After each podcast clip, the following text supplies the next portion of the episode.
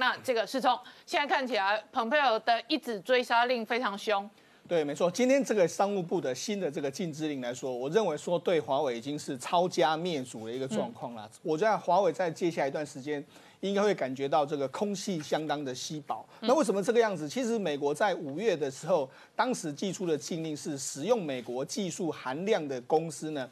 你必须要在跟美国商务部取得许可，才能够供货给华为。当时当然直接受到影响就是台积电等等客户，但是呢，当时还有另外一种方法，就是说它可以用绕道的方式，比如说用这个外国厂商生产的，甚至是买一些现成产品，这个都可能是一个替可替代的方案。所以当时联发科，我们可以看在从五月多开始，联发科股价就一开始一直涨。为什么？因为市场都认为说它可以吃到华为的这个订单，但是没想到今天这个美国这个它新的这个禁令说什么呢？它是说呢，在五月份的禁制令的基础上，将这个禁令的范围延伸在美国设备在国外制造的所有晶片。嗯，也就是说，你只要用到美国的设备，然后在国外制造的所有晶片，全部涵盖在内。那么一来的话，联发科就不可能供货给这个华为了。这个不止影响到联发科，事实上台湾有很多 IC 设计，嗯原本都是想说，哎，中国要去美化，那我可以承受这个订单。包括你可以看到今天上市上柜公司的什么细粒 KY 跌停啊，利基啊，爱普一大堆 IC 公司、IC 设计公司全部跌停。为什么？因为都他们都想吃华为的单啊。可是不只是 IC 设计，这等于是美国国务院把这一个供华为、供中国的晶片厂商判死刑。对，没错。就是说你给我死心，你一个都不能攻。对。所以老美是非常凶狠的嘛，先抓台积电。是。抓完台积电呢，本来联发科或者 KY 系列以为自己有漏洞钻，没错。老美说你敢钻，你找死。对。完全差不多就是这样啦。对，所以这个这个效应是怎么样呢？就是说一开始的禁令的时候，我们当时其实都讲过，这有一个漏洞。哎，庞贝奥好像听到了，嗯，他马上也把这个这个漏洞都堵住了。那堵住了之后，现在怎么样？现在是连华为的周边供应链现在在台湾都惨了。对，因为为什么？今这今天来来说的话，华为的主要供应链像做这个 PA 功率放大器的很多公司啊，分是 PCB 的公司啊，很多过去它只要华为占的营收比重高的，今天都全面跌停。所以告诉你什么事情呢？在美国现在主导的国际秩序里面，是不允许你在中美之间摇摆、犹疑不定。你还想要在两边吃、两边吃、两边市场，那是不可能的一件事。所以就今天来讲，而且他今天呢，同时还公布了三十八家公司。这三十八家公司包括了华为在海外的很多子公司，甚至在海外的一些，包括说分支机构。他甚至还甚至还找到了两家公司，这两家公司是华为的组装厂，过去大家都不知道。然后他把这两家公司的名字也弄出来了。所以，那其实美国在对付华为的身上来说，他其实做了相当仔细的研究，跟相当精准的一刀一刀切出去，就是让你华为几乎是一刀毙命的这个状况。所以，未来对美国的科技业者来说，它会产生心理的畏惧。嗯，它会只有对华为这呃对华为这个样子吗？大家不要知道，现在啊，这个什么，川普不是在想说，可能要对阿里巴巴这个样子，甚至未来有很多美国的，哎，中国大陆的科技业别的不说了，阿里巴巴了，腾讯啦，对，请问他们用的伺服器，他们用的零组件，可不可以给供？对，当然这可能是接下来的美国，如果真的在更狠的时候，他可以用这样的方式啊。嗯，你既然是我说华为跟 TikTok，或者说跟微跟这个 WeChat，他们的。理由都很像啊，都是违反国家安全嘛。那你可以对华为这样，你也可以对 TikTok，你也可以对微信这样，你甚至你也可以对阿里巴巴这样，甚至你可以对中国大陆很多科技公司，比如说什么寒武纪啦一大堆，他们之前有制裁过的那个清单，所有的名单全部都可以这样做啊。所以他今天只是火力展示给你看，我先展示华为一家就是我优先打击的对象。那如果你还你还。玩名不灵的话，我接下来有更多的方法可以完全来对付你。那现在对中国大陆来讲的话，中国大陆我们看到最近华为做了一系列动作，包括说啊，我要什么南泥湾计划，嗯，然后包括什么塔山计划，言下之意就说，哎，我要用我自己中国大陆能够做的 IC 的这个制制造的这个东西来完成我国产化。可是不好意思，到目前为止。中国大陆能够国产自制的最高的产能就是二十八纳米到四十纳米之间，跟台积电现在的七纳米、五纳米是差的太远了。所以对目前来讲的话，全中国都想要救华为，但是很无奈的是，全中国都救不了华为，所以才有那个余承东就说：“哎，我们华为发展了这么久，最遗憾的就是没有做到晶片。”那他也知道说，接下来的日子会非常痛苦。所以我觉得对中国大陆的科技业者，现在必须要了解到一点。你现在跟美国对抗来说的话，你的科技真的会一口气倒回到五六年前的水准，那这是没有办法弥补的这个伤害。那除了这个之外来说的话，其实今天还有另外一件事情，就是，诶，美国的这个这个美国的苹果公司呢，他到立讯到越南立讯去看这个立讯的厂。嗯，那立讯怎样？立讯他是把他的厂呢移到越南之后呢，移到越南之后呢，可能这个未来苹果有可能会在越南委托立讯去制造。他们的这个相关的这个 iPhone，那这个立讯把组装厂压在越南，从越南出货，对，然后越南出到美国的货可能可以躲掉关税战，对对对，也就是说，其实呢，那立讯是中国扶植的哦，是啊，立讯是中国扶植替代富士康的哦，是是，可是连立讯也要跑，也要跑路到越南，立讯也是知道说，哎，我如果未来都在中国大陆的厂房的话，我有有一天也是会被制裁嘛，所以我赶快有部分的产能能移先移。你可以看，现在今现在很多中台湾的厂商，你看。之前的伟创的厂卖给这个立讯，然后之后来凯盛跟那个这个合硕合并之后，哎，果未来说我们要到海外去设厂，今天传出来可成又要卖，把中国大陆的厂可能要卖，所以你可以看到，其实台湾的供应链都已经知道，你继续待在台湾，其实会没有好下场。你可以看到这个广达林百里董事长说的很明白啊，现在美国的客户很喜欢我们，为什么？因为我们都在台湾生产，所以我觉得这是一个未来的趋势，在美国的大刀一挥之下，科技一分为二，这个板这个图这个情况是非常非常明确，未来。绝对不会有那种在中美之间能够游移两边，然后两边都赚的公司，那是不可能会出现的。好，黄世聪，你就数学论数学，从数学的角度来讲，台积电选择了美国老大，所以台积电牺牲了一部分华为的客人。对，但是台积电因为独家生意、独门技术，所以排队在等它产能的一大堆，对，所以牺牲掉华为没关系。对，但是今天联发科、今天 KY 呃犀利、今天利基。全都跌停，是我刚刚点名的全都是高价的 IC 设计股哦。那他们跌什么？他们跌，现在美国国务院不给供了。对，所以台湾非常鲜明，台湾的电子产业供应链或者台湾的供应链最大的大客户就是美国老大，美国大腿。是。然后其他的最终你没有两边摇摆的空间，对，没有了，没有这个我们放在柯文哲每次在那边画三角形也是一样的笑话。是，你以为你两边都能讨好，你最后只有四趴，是，而且四趴以后可能都没有。对，这就是他也没有看到这个国际局势的变化。我觉得很多蓝营人士没有看到这个局势变化，他认为说中国大陆跟美国关系是过去那样子的关系，现在已经完全不是。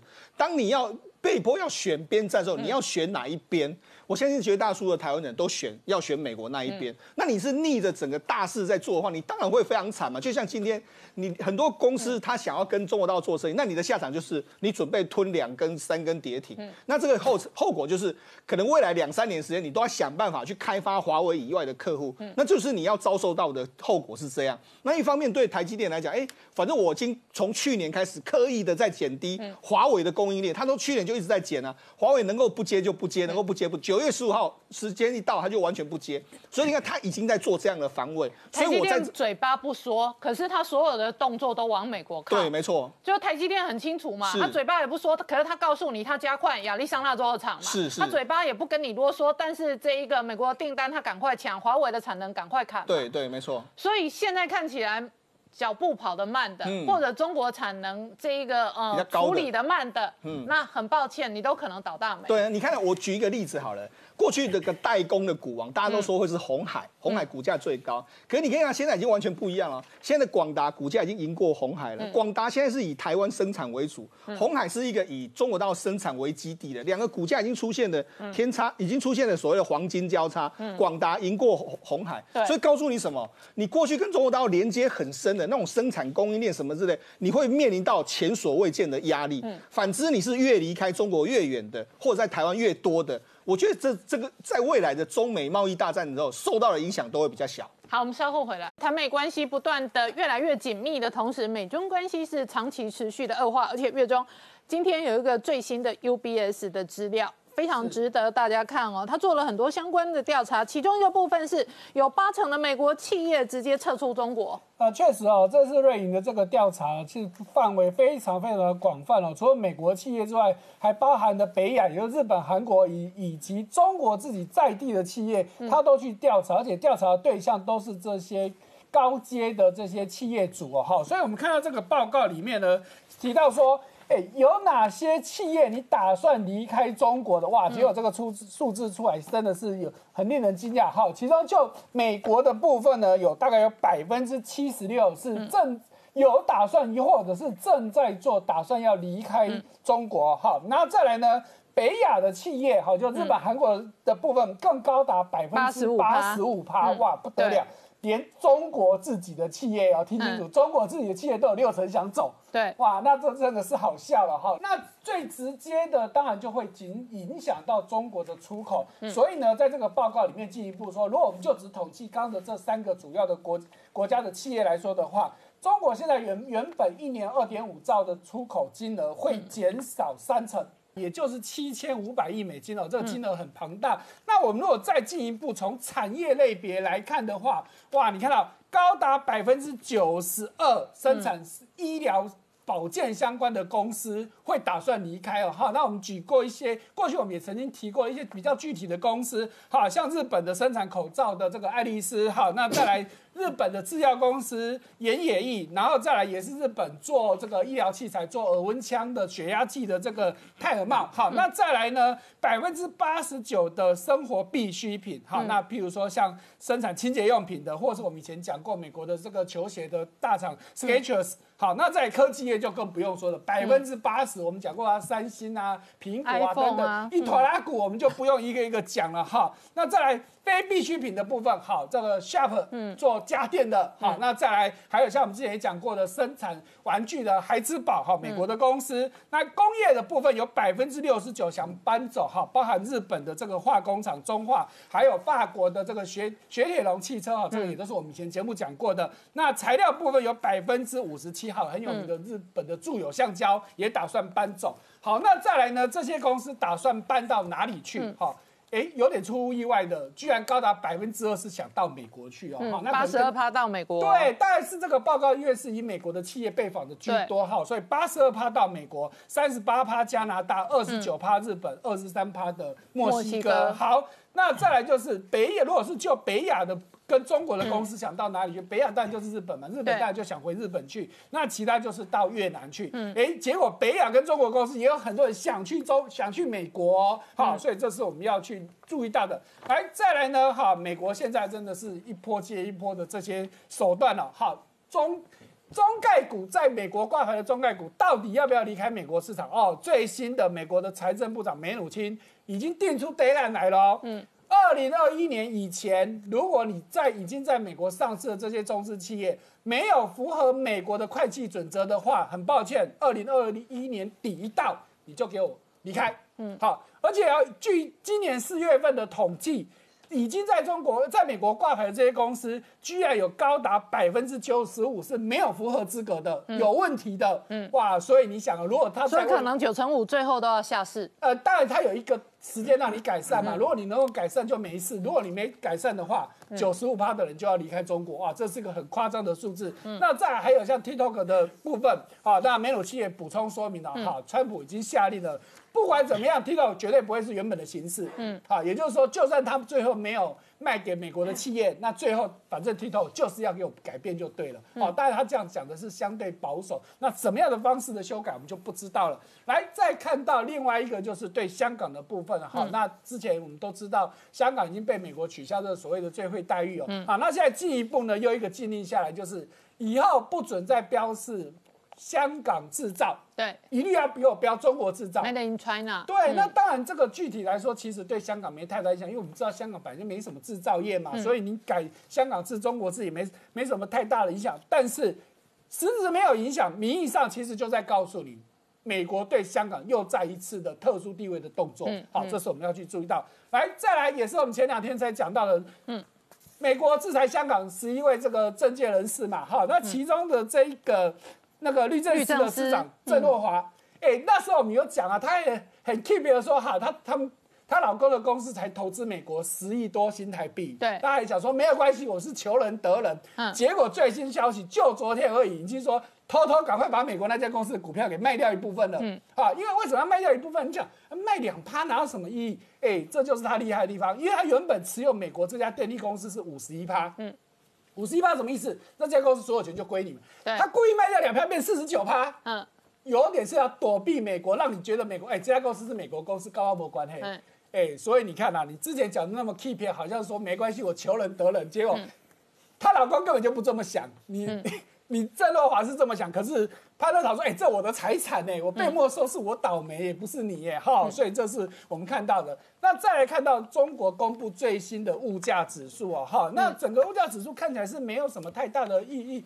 比较夸张的是这个猪肉啊，哈，这个中国的猪肉七月份的价格居然比去年同期暴涨了八十五趴，嗯，哇，这是吓死人了。因为七月大淹水啊，对啊，这很大的可能都有这个，而且在之前的这非洲猪瘟的问题，其实一直都没有结束嘛。好，那再来还有一个数字就比较矛盾的，就是中国统计局说这个鸡蛋的价格是下滑的，可是中国的农业部却说鸡蛋是上涨的，而且涨了三十四趴多。哎、你中国两个部会，结果这个数据是不一样的，这比较矛盾哦。好，那再来还有一个就是我们台湾的部分对于中资的认定，哦，准备会有一个很重大的修改。我们以前认定说超过三成以上是是中资，那问题怎么去认定三成？对那我们比举比较具体的例子，好，就是台湾很有大家常常在买的这个虾皮，虾皮好，虾皮名义上是新加坡的公司，嗯，可是呢，它背后的大股东是腾讯，腾讯。好，那问题是腾讯背后又是中资嘛，嗯，所以。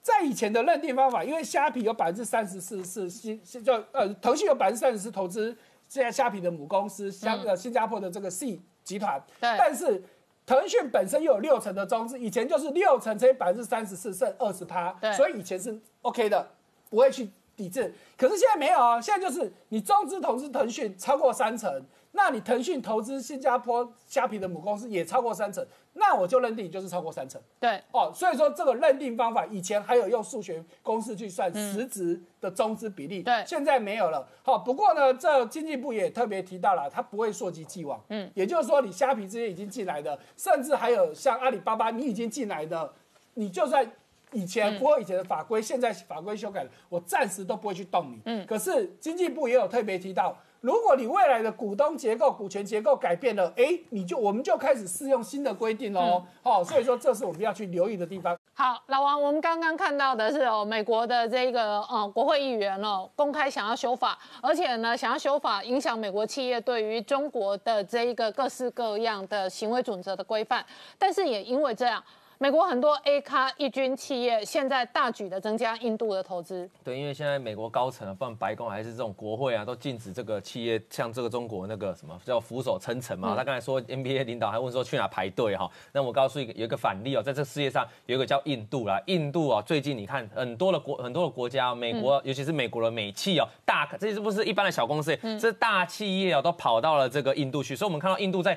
管控这个中国 A P P 的时候，他我觉得他们是非常硬嘛。我们说他是挺起来跟中国对打、那你可以看到有哪些契约过去哦。其实今年最早的话是 Facebook，Facebook 呢花了多少钱？花了五十七亿哦来入股哦，它这个这个信实集团啊，信实集团下面的一个平台啊，一个一个一个子公司啊哈。那这个子公司呢是二零一六年哦，它下面又又有一个子公司，二零一六年末成立一个，目前就是印度里面行动网络通讯电信的第一大市占的哈。那 Facebook 就入股它啊，其实要干嘛？就是想要打入这个印度的市场嘛。它这边目前持股占比的话是九点九趴，结果最新的消息又传出来，谁入股了？？Google，Google 也跟着脸书的脚步，同样一家公司哦，一样一个平台哦，它出资哦，出资了多少钱？它这里是写一百亿嘛，那这一百亿美元主要是它所谓的数位基金，就是要帮助印度在这几年哦发展数位，它拿了里面的四十五亿哦来入股这家公司哦，那这家公司是信实集团，信实工业集团是印度里面最大一个，也是全球里面数一数二大集团了哈，那也是入股啊，那还有我们看到去印度的去这个印度的公司哦，还不止这两家，还有沃尔玛，沃尔玛写在两年前哦就投资一百六十亿美元哦，在增加当地的这个经营了哈，那我们再看到哇右边啊，右边是法国的电子产品啊，这个是做家电的啊，汤姆森哦，汤姆森他也投资哦，这个在印度里面非常大笔，而且他在印度的市占有将近五个 percent 左右。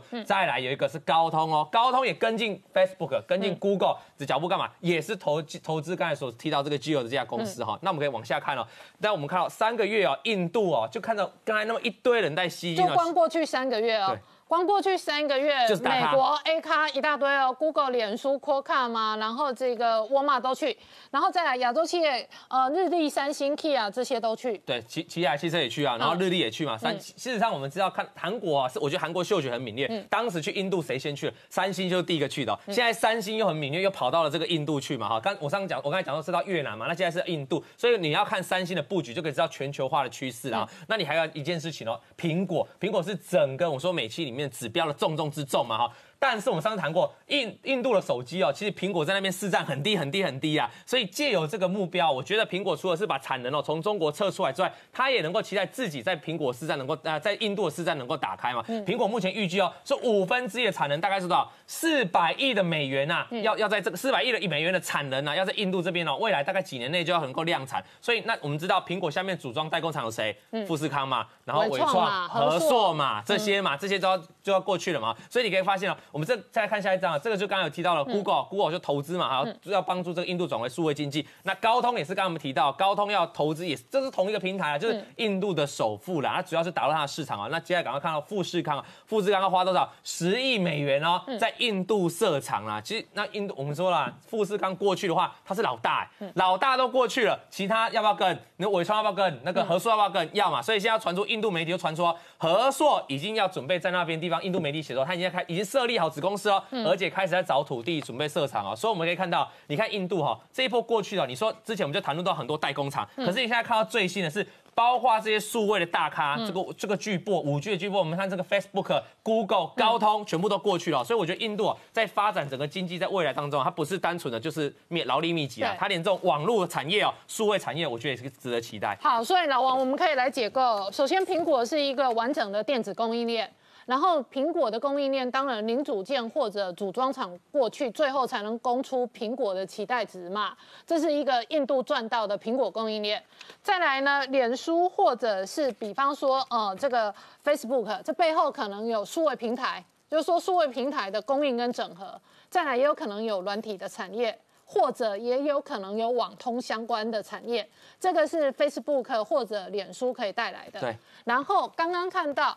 比方说，呃，这一个呃，Kia 汽车或者现代汽车或者日立这种有一些传统的日韩的机电产业，对，重工业，重工业，所以你会发现，印度事实上是全方位的在抢中国的世界工厂，对，就是说，呃，二十一世纪我们先看到中国变成世界工厂。然而，二零二零之后，印度工厂会不断的增加，而且也许二零三零叫做印度工厂，而不叫做中国工厂。我们稍后回来。汪浩大哥，我跟你讨论一个很重要的趋势发展哦。这个呃，我们讲中国之所以变成世界工厂，从一九九二年改革开放之后呢，沿海、深圳、广东这一带哦，先开放。所以刚刚讲到广东的开明派，当年比较开明，然后他招商，然后他把很多港资啊、台资啊，那个都设。立工厂，那这个是他们发财的第一波财。第一波主要类似台湾的加工出口区，第二波是两千年加入 WTO 之后，那全世界都加进去。那特别台湾的很多电子业哦，电子五哥通通往长江的那个中下游的流，这个沿着这个长江哦设工厂。那所以全世界的工厂都跑到中国之后，中国就变成世界工厂。可是现在呢，抢钱的、抢招商的、抢工厂的来了。我发现了东盟加上印度二十亿人口出来抢，因为印度我们可以估十三十四亿，那东盟刚刚算了很多年轻的肝、年轻的肾，那又年轻，数量又大，所以东盟扣除掉呃 ASEP 扣除掉中国之外哦，事实上印度加上东盟有二十亿人口，年轻，然后。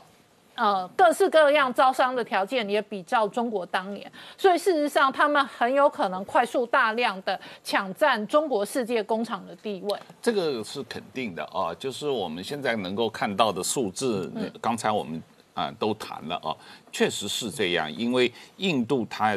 很快要超过中国有十四亿人口嘛，再加东盟可能有五六亿人口，加在一起二十亿。人口，而且它的平均年龄要比中国低超过十岁以上而且平均工资更低，而且平均工资也要低很多，所以在这种情况下，他们从作为一个。呃一般的劳动密集型产业、出口加工产业的竞争力是非常之大的。那再加上所谓美国的关税跟中国的关税贸易战嘛，因为即使现在签了第一阶段协议，美国对中国出口到美国的产品三千亿还是有关税嘛啊，但是这些东南亚也好，印度也好，出口到美国是没有这样的关税的嘛。所以同样的东西，你如果是在中国生产。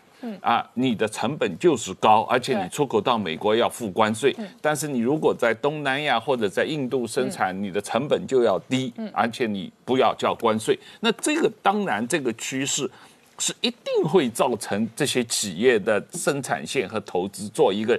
大转移嘛啊啊，所以为什么中资企业最起劲嘛？它这个里面有三方面的原因嘛。第一就是这些中资企业在越南生产了也好，在印度也或者印尼生产了也好。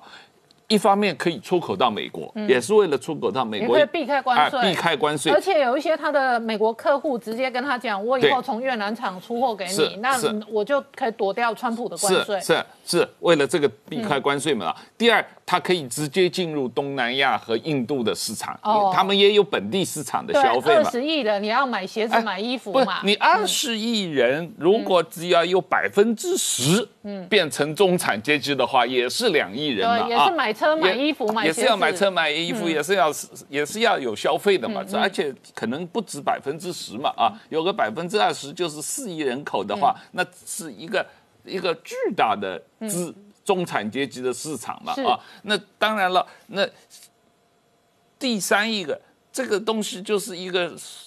做这个投资就是随大流嘛。如果大家的中国的呃投资者去了新加坡的，去了台湾，去了美国，去了日本，去了，那当然整个产业链就建成了嘛。对。那你越多的人去了，产业链越完整的话，你当然整个这个成本就变得越低，这个制造业越方便嘛。所以这个是一种加速的过程。对。这种加速的过程啊，由于美国、日本政府的政策在推动，然后台。台湾也有新南向政策嘛啊，印度也有这个印太战略嘛，所以全世界的人都在往同样一个方向推动的话，那它对中国的产业链的威胁是巨大的，这是毫无疑问的。这真的是掏空中国了。对，去年我们入贸易关税的时候，越南就发财了。是那个时候我就说中国跌倒，越南吃饱。